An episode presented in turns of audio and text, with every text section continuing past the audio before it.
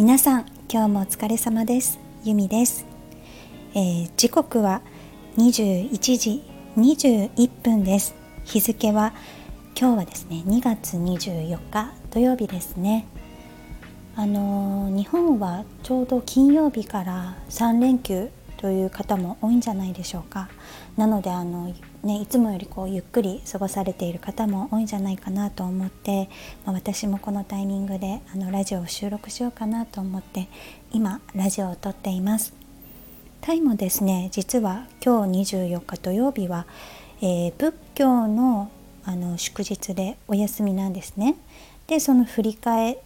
休日ということで26日月曜日まであのお休みなのでタイもあの日にちはちょっと日本とはずれてますが3連休でお休みです。はいなのできっと私もちょっとなんか気持ちがあのいつもよりゆとりがあるのかななんて思いながらはいラジオをこうやってねあの撮ろうという気持ちになってはいるんですけどあのこのラジオを撮る前にあの私は夕食をお家で食べたんですけど今日はあの韓国式焼肉をお家でしました。まあねあの皆さん韓国式焼肉って言ったらサムギョプサルがあのすぐ頭にあの思いつくと思うんですけどあのサムギョプサルっていうのはあれあれですねあの3層の豚バラ肉ということであのその豚バラ肉のその種類をサムギョプサルっていうんですけど我が家は今回その豚バラ肉というか豚のあのロースそうロースをですねあの焼肉としてフライパンで焼いていろんな野菜と一緒にこう包んでいただいたわけなんですがあのそこであの最近ハマってるソースも一緒にですねいただいたんです。でそのソースがやっぱり何度食べても美味しいなと思ったのでちょっと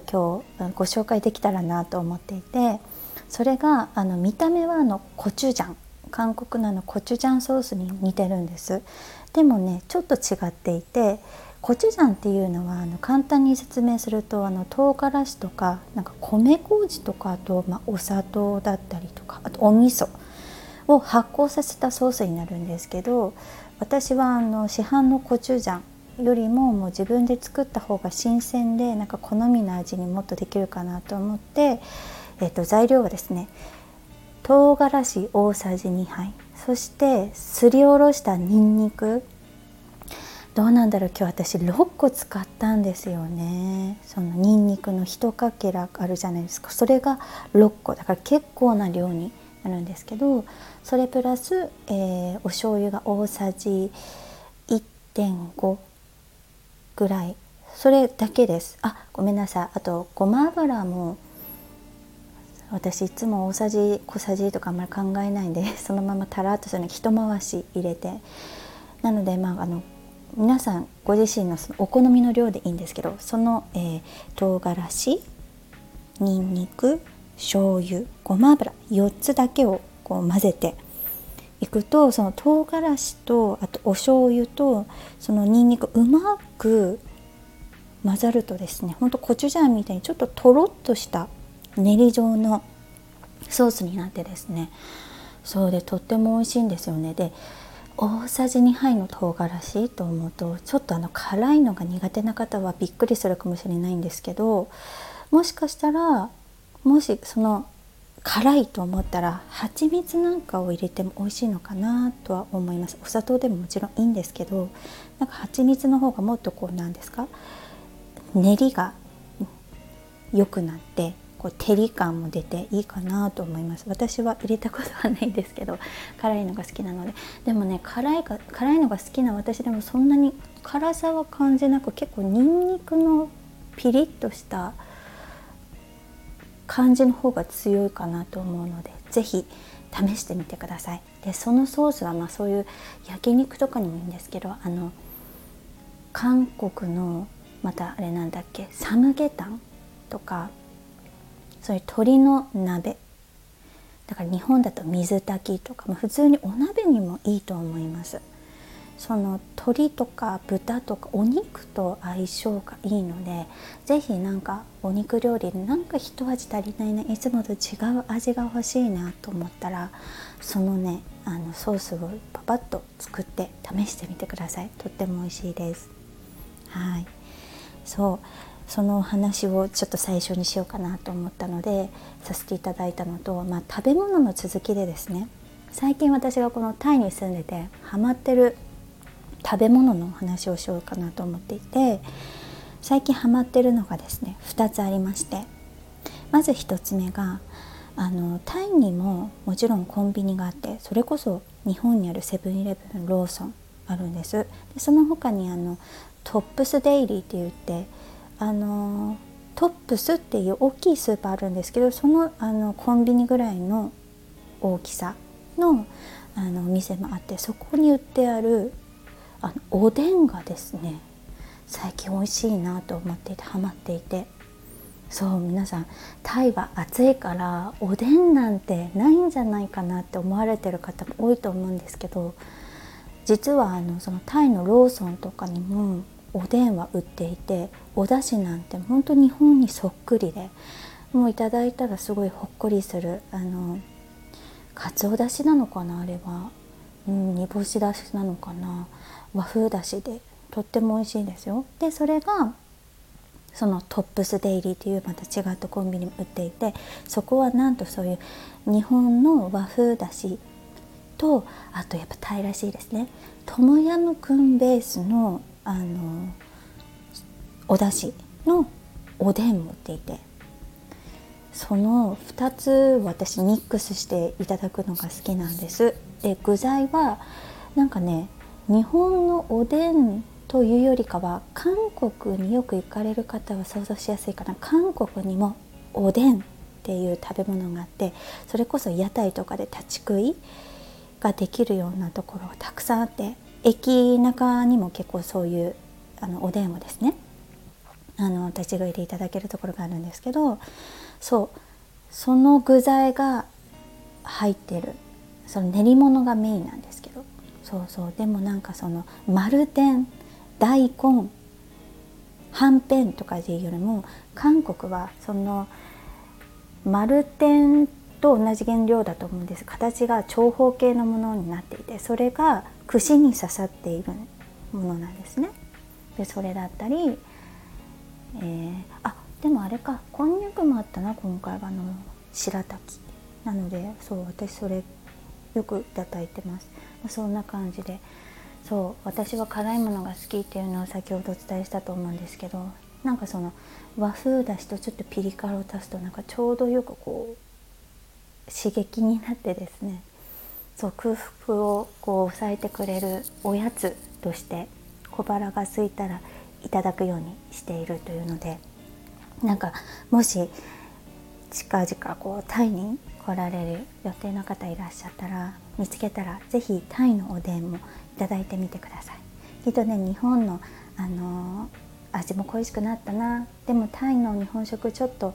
味が心配とかめちゃくちゃ美味しいんですけどね味が心配とかねなんかあちょっと高いなと思う方はそうタイのそのコンビニ売ってるおでんは1つのおかず1つ1品15バーツだから、まあ、50円ぐらいで買えるので試してみてください。はい、でそれが1個目ね。で2つ目がカットアボカドです。そうカットアボカドってその名の通りアボカドがもう切って箱に入れられてるのであ箱に入れられ売られてるのでもう買ったらその場でもう食べて楽しめるっていう感じなんですけどタイはねやっぱり南国なのでフルーツがとっても美味しくて種類も多いんですでスーパーにもたくさん並んでるんですけどあのきっと観光客のためなのか、まあ、もしくはねそのタイ人の方でもやっぱりその手軽にお仕事の合間とかにフルーツを摂取できるようにって言ってカットフルーツも日本よりもとってもあの豊富で種類もたくさんあって充実しているんですね。でそのカットフルーツはもうタイに来て何回も見たことあるんですけど昨日だったかそう初めてカットアボカドを私は見かけてですねわあ珍しいなと思って。でちょうどあの夕食前でお腹も空いてたのででもやっぱりおやつはちょっと罪悪感なのであスーパーフーズのアボカドだったら許されるなと思ってそれを買っていただいたんですけどとっても美味しかったですね。そうでなんかやっぱりタイっぽいなと思ったのがアボカドにまた個別に添えられてたのがなんと蜂蜜だったんですよ。でタイのカットフルーツももう全部にそのフルーツとまた個別であの砂糖がねついてるんです。だからタイ人の方は、まあ、リンゴだったりパイナップルだったりドラゴンフルーツだったりとかそういったもう全てのフルーツに結構砂糖をねかけて食べる方が多いんだろうなというところなんですがそうアボカドには蜂蜜で。で私はあのまあついてはいたんですけどなんかその日はちょっとやっぱりわさび醤油は最高でしょうと思って うん蜂蜜にはあの勝てませんでしたね。だけどだけんって言ってしまった。これあのあれです。福岡の方言で「だから」っていうのを「だけん」って言うんですけどそうそう。だからあのわさび醤油でいただいたんですけど。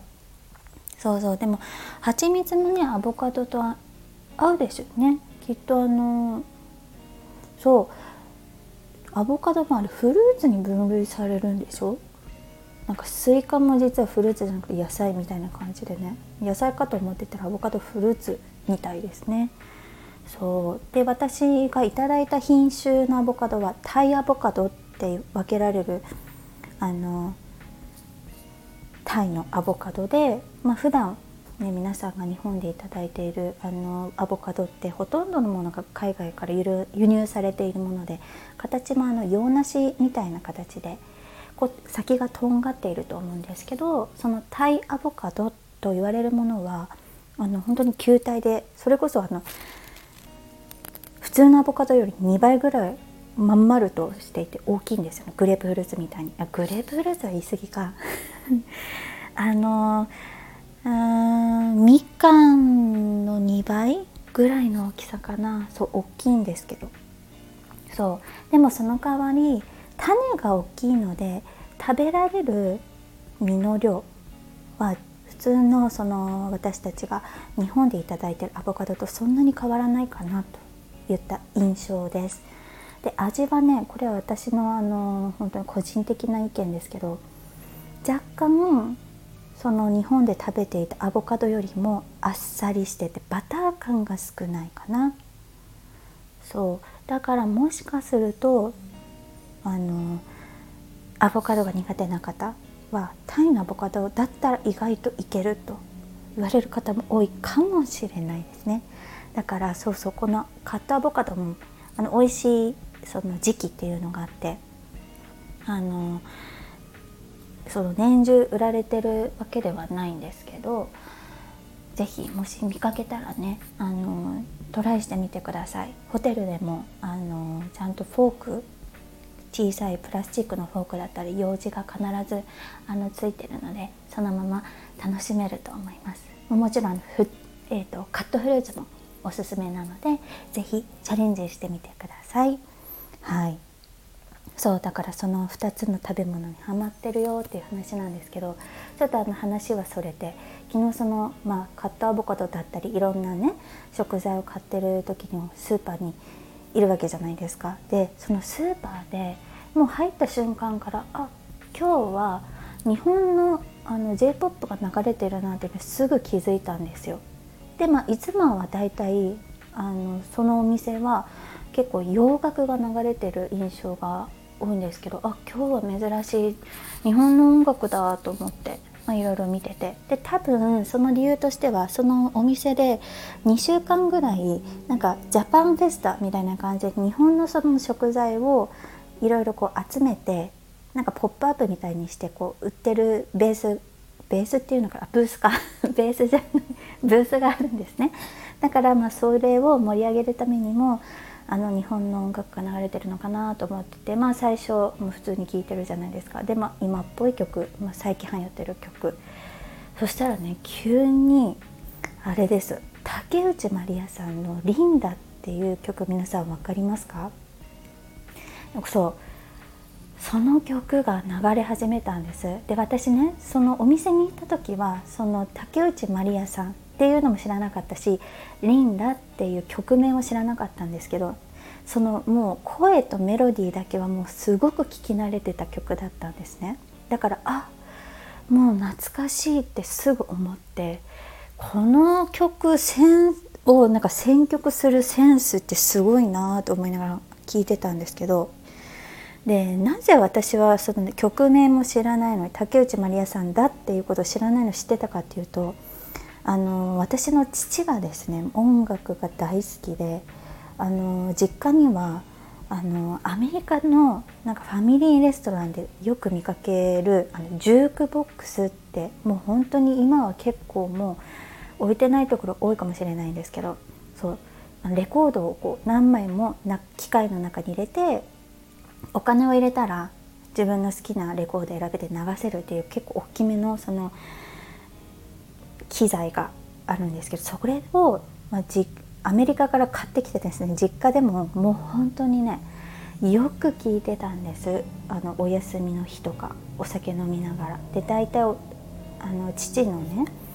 あのお休みのそのお酒タイムっていうのはもう早いんですよだいたい3時半から4時ぐらいから始まりだからもうその夕方その門限がだいたい私5時半とか6時だったので帰ってくるともうこれ近所迷惑だなと思うんですけどももうあのえ？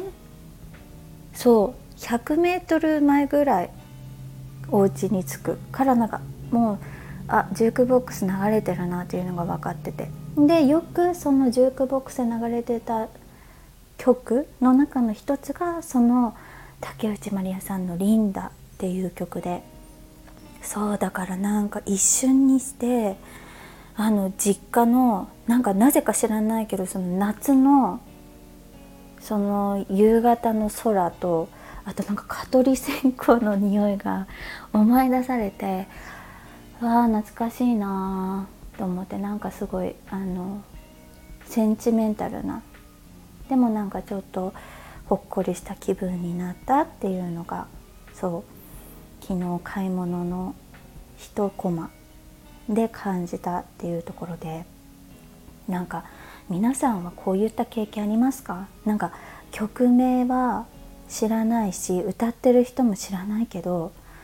聞いた瞬間は懐かしいと思える曲私は結構そうやって多くてもうそれはやっぱりそのジュークボックスでよく父が音楽を聴いてたのでその影響かなと思うんですけど。なのでね、まあ、竹内まりやさんもそうですけど若いはどうだろう？松田聖子さんもそうだしあとは結構ロックな音楽も父好きだったのでね。そう。だから洋楽もだしその日本の昭和昭和曲もうなんかお家の中でその響き渡ってましたね。結構大きいのでそのジュークボックスで皆さんネットで調べてみてください。かなり大きいのであの家中にも響くし周りのご近所さんにも響くんですけどまああの私の実家は田舎なので、まあ、ご近所さんとももう顔見知り何十年もだからお互いの顔知ってるから全然あのクレームとかあの言ってこない優しい優しいご近所さんばっかりで。そうそうジュークボックス流しながらねあのバーベキューしたりとかもしてて本当なんか今考えると迷惑ですよね。すいませんって感じなんですけど。でもなんかそれのおかげで私もやっぱり音楽がすごく好きだしい。その聞くこととかね。なんか歌詞を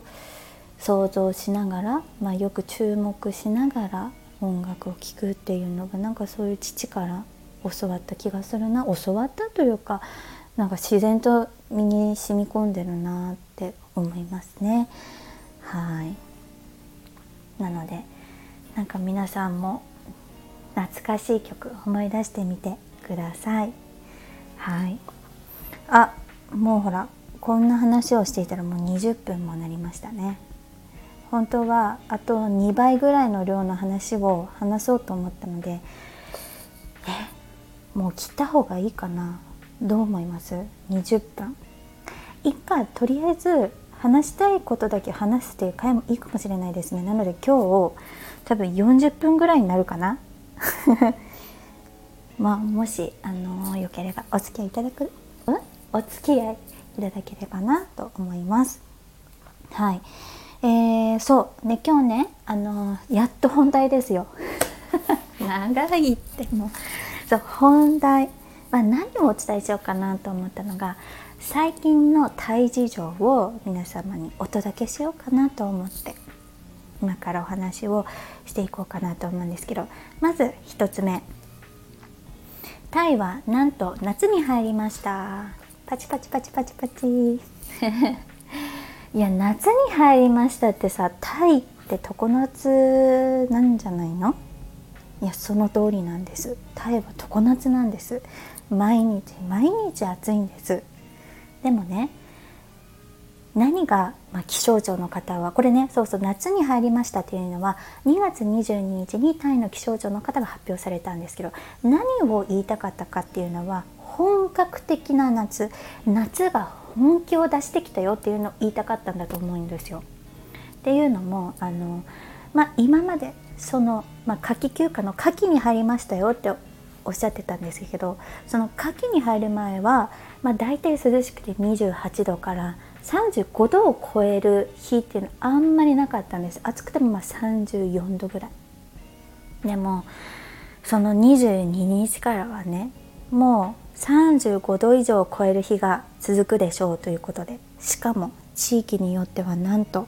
45度を超えるところもあるみたいですよ。45度。そしたら体感温度なんてもっと高いじゃないですか。どうなるんでしょうかもう本当に。ね。でも本当にねその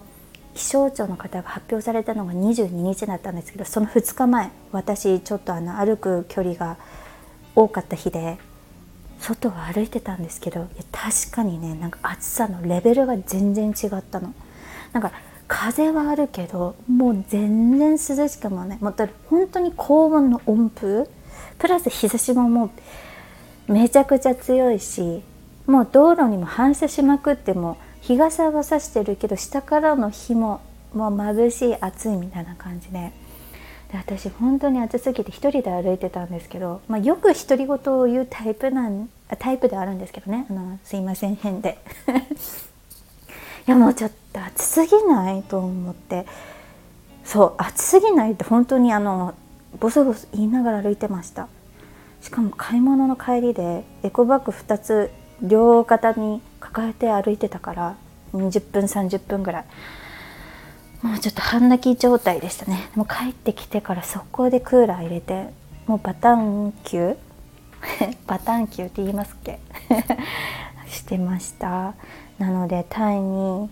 住まれている方は本当に引き続きね体調管理気をつけていきましょうね。そうだからささっきほらカットフルーツに砂糖が入ってるっていうのがあるんですけどタイの方って程よく糖分を取らないとやっぱり熱中症になるっていうところでうまくそこを調整されてるんだろうなと思って。はい。まあね砂糖はあんまり良くないとは言われますけど。程よくバランスよく摂取して体調管に気をつけていきましょうね。で日本にいる方もなんかめちゃくちゃ寒かったりなんか春みたいな暖かいっていう日がこの2月であったみたいですね。もう寒暖差ですよ日本は。本当にあのその寒暖差を調整するっていうのがなんかずっと暑いタイよりも大変なんじゃないかなと思っていて。もうそちらも本当にお気をつけください。だからそれぞれご自愛くださいね。もう本当に。はい。なのでそのタイがねもう本気になったのでその夏の暑さが。なのでまたタイに遊びに来る方はちょっとあの覚悟しておいた方がいいかもしれないです。怖いですかね。まあ大丈夫大丈夫。あの店内とかはねクーラー効いてますので。はい。で、えー、その次あの今日は祝日ということで仏教の祝日なんですよ。で、えーと、どういったあの祝日なのかって言ったらこれねマカブーチャえマカブチャ？なんかね2通りぐらいね言い方あるんですけどそうマカブチャと言ってあのそのタイ人にとってはすごく大事な日なので、えー、お休みになってるんですけどこの日はどういった日なのかっていうとあの2500年前の話なんですけどあのインドのお寺にお坊さんのえ説法を聞こうと思って1250人のそのお弟子さんが集まった日らしいんですね。で一見聞くとふむふむって感じなんですけど何がそんなに特別なのかってその1250人のお弟子さんってこの日に何時にここで集まってくださいねって何も知らせて知らされてなかったみたいなんです。なのになんかテレパシーなんでしょうかなんか悟ったのか行かなきゃいけないと思ったのか1250人のお弟子さんはそれぞれ違う場所からそのインドのお寺にそのお坊さんに会いに、まあ、自分のだから師匠になる人に会いに行った日ということでそうそういったところで大事にされている日みたいなんですね。だから今日はあの24時間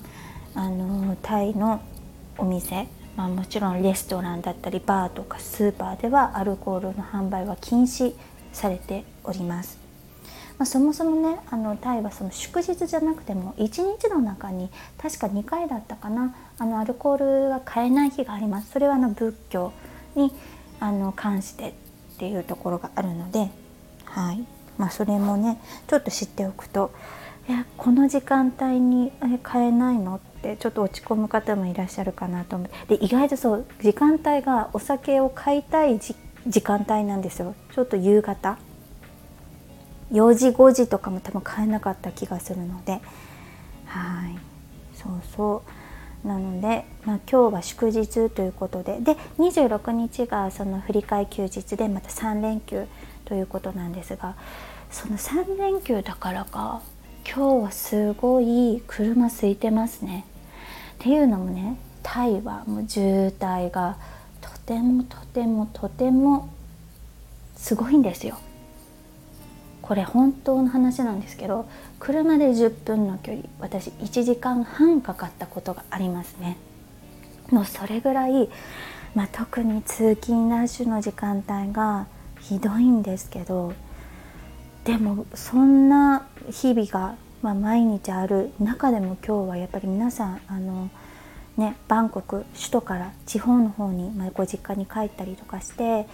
ね、家族と過ごされたり、え、旅行されていたり方されてたりする方が多いんじゃないかなと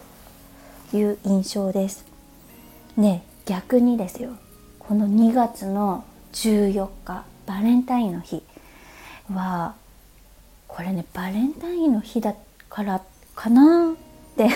そのタイ人の友達だったりタイ語の先生ももちろんのタイ人なんですけどそう先生とも話してたんですけどもうね普段だったら夕方ね16時ぐらいから私の家の前の大通りは混み始めるんです。で大体16時からまあ遅くても10時前ぐらいかな夜まで渋滞なんですけどその日はなんと朝11時からもう渋滞ですよ。しかもなんかね23時半、まあ、11時半ぐらいまで渋滞ずっと続けて。だから皆さん大事な人と食事をしたり会いに行ったりするっていうことでこんなに渋滞になるの？と思って。そうだからライブとかなんか合ってんのかなと思ったぐらいなんですけど調べてもそもうあのねそんなことはなかったしということで。そうタイはバレンタイン渋滞もありますね。なのでいやでもこれバレンタインだけじゃないです。クリスマスとかなんかのそのイベント日は本当に皆さんね考えることは一緒で車が混む日ではあるので皆さん気をつけてくださいね。はいそうだからそう2月はね中国なので旧正月もあったので観光客まあ、主に中国人の方が多くてそういった意味でも結構今月渋滞多いなって思う日でもあったんですけど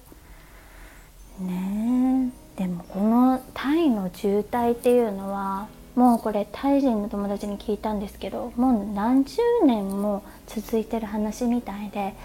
改善するの相当難しいんじゃないかというところですね。はいまあ、そういったあの今のタイの状況ではあります。めちゃくちゃ暑いよっていうのとなんか渋滞が少なくなったり 多くなったり人の動きはいろいろありますよっていう話ですね。はいそんな感じなんですけど、まあ、今日はねこの辺りで終わろうと思うんですが最後にちょっとしたお知らせをしたいと思います。あのこの私のポッドキャストスタンド FM、えー、Spotify 初めて、えー、来月で1年になろうとしています。なのでその節目にですねまたこのラジオ内で新たな企画をやろうと思っておりましてでその企画がいろいろ考えての中で固まったので発表しようと思います。それがあの私が好きな言葉だったり心に残ってる言葉まあそれが文章だったり、まあ、単語だったり多分それぞれではあると思うんですけどその言葉をこの毎回エピソードを出すたびにまた違ったエピソードまた別にその言葉は言葉だけとしてあのアップしていこうかなと思っています。なので今まではその1回アップするごとに1エピソードしかアップされてないと思うんですけど1回につき2エピソードアップされるって感じですね。だから言葉だけ聞きたい人は言葉だけも聞けるしでもそのまあ私のお話も聞いてみたいな。聞いてやろうか。と思ってくださってる方はそれもね聞いていただけたらと思っておりますので。是非あの興味のある方は聞いてみてください。あのなんでねこの言葉をこう発信していこうかなと思ったのは、まあ、ちょっと何個か前のエピソードでも話したと思うんですけど私は結構その言葉に触れることが好きででなんか心に残った言葉だったりまあその親しい方仲良くさせていただいてる方からいただいた、まあ、勇気の出た言葉だったりメモしたりしてるんですけどその言葉の数がもう結構溜まってきたので、まあ、その言葉をそのノートに閉じ込めておくだけではやっぱりねなんかもったいないなっていう感じもしていてで何よりも私自身本当にあのいろんな言葉に今まで助けられてというか勇気出てとか、まあ、いろんな知識をあの得させてもらってきたなというのがあるのでなんかそれを自分も今度はできたらいいかなそんなね大それたものではないので本当にあのなんだろうあんまり自信もねないところであるんですがまあちょっとまずはやってみようというところで。はい、なんか聞いてくださってる方のその時間がねだって毎回さ20分とか30分とか結構な時間ね皆さん聞いてくださってるので少しでも少しでも価値あるものその情報だったり言葉だったりを提供できたらなと思ってそう心を込めて届けたいなと思っておりますのでで今日もあのまた別エピソードでアップしていきますので聞いていただけたらなと思います。でその私が発信していく言葉っていうのもあの皆さんご自身のその感情とあと時間帯、まあ、タイミングに合わせて聞いていただけたらなと思うんですね。っていうのもやっぱり皆さんその毎日感情というものは変わっていくと思うんです。まあ昨日嬉しかったけど今日はなんかすごく落ち込んでる。いやめちゃくちゃイライラしてる。もう何もかもが嫌になってる。いやでも今日は頑張りたい日とかいろいろあると思うのでなんかそういうなんか気持ちに合わせて言葉をこう聞けるようにその言葉の下そのエピソードのタイトルの横に今日はこんな気持ちの時に聞けるといいかもしれませんみたいな感じでカッコでこういう時の気持ちみたいなのもなんか一言添えられたらなと思うのでそうそうなんかやっぱりねちょっと休みたい時にポジティブなもっと頑張れみたいなことを聞くのって私はちょっとうーんお腹いっぱいというかいや今そんな気分じゃないんだよなっていうことはあるので、ね、そこはちょっと無理に皆さんにそのテンションを合わせていただくってことは本当におこがましいことだなと思ってるのではいなのであの本当にあのタイミングとご自身のその感情にちゃんと素直になんか耳を傾けてって言ったらあれですけどまあ何が言いたいかと無理せず聞いてくださいねというところです。はい、でも本当にあの心を込めてお届けしますので引き続き、えー、耳から味わう黄昏おやつよろしくお願いいたします。では今日はこの辺りで終わります。この後の時間が、えー、皆様にとってより良い時間になりますように。Big hug from Thailand! Bye!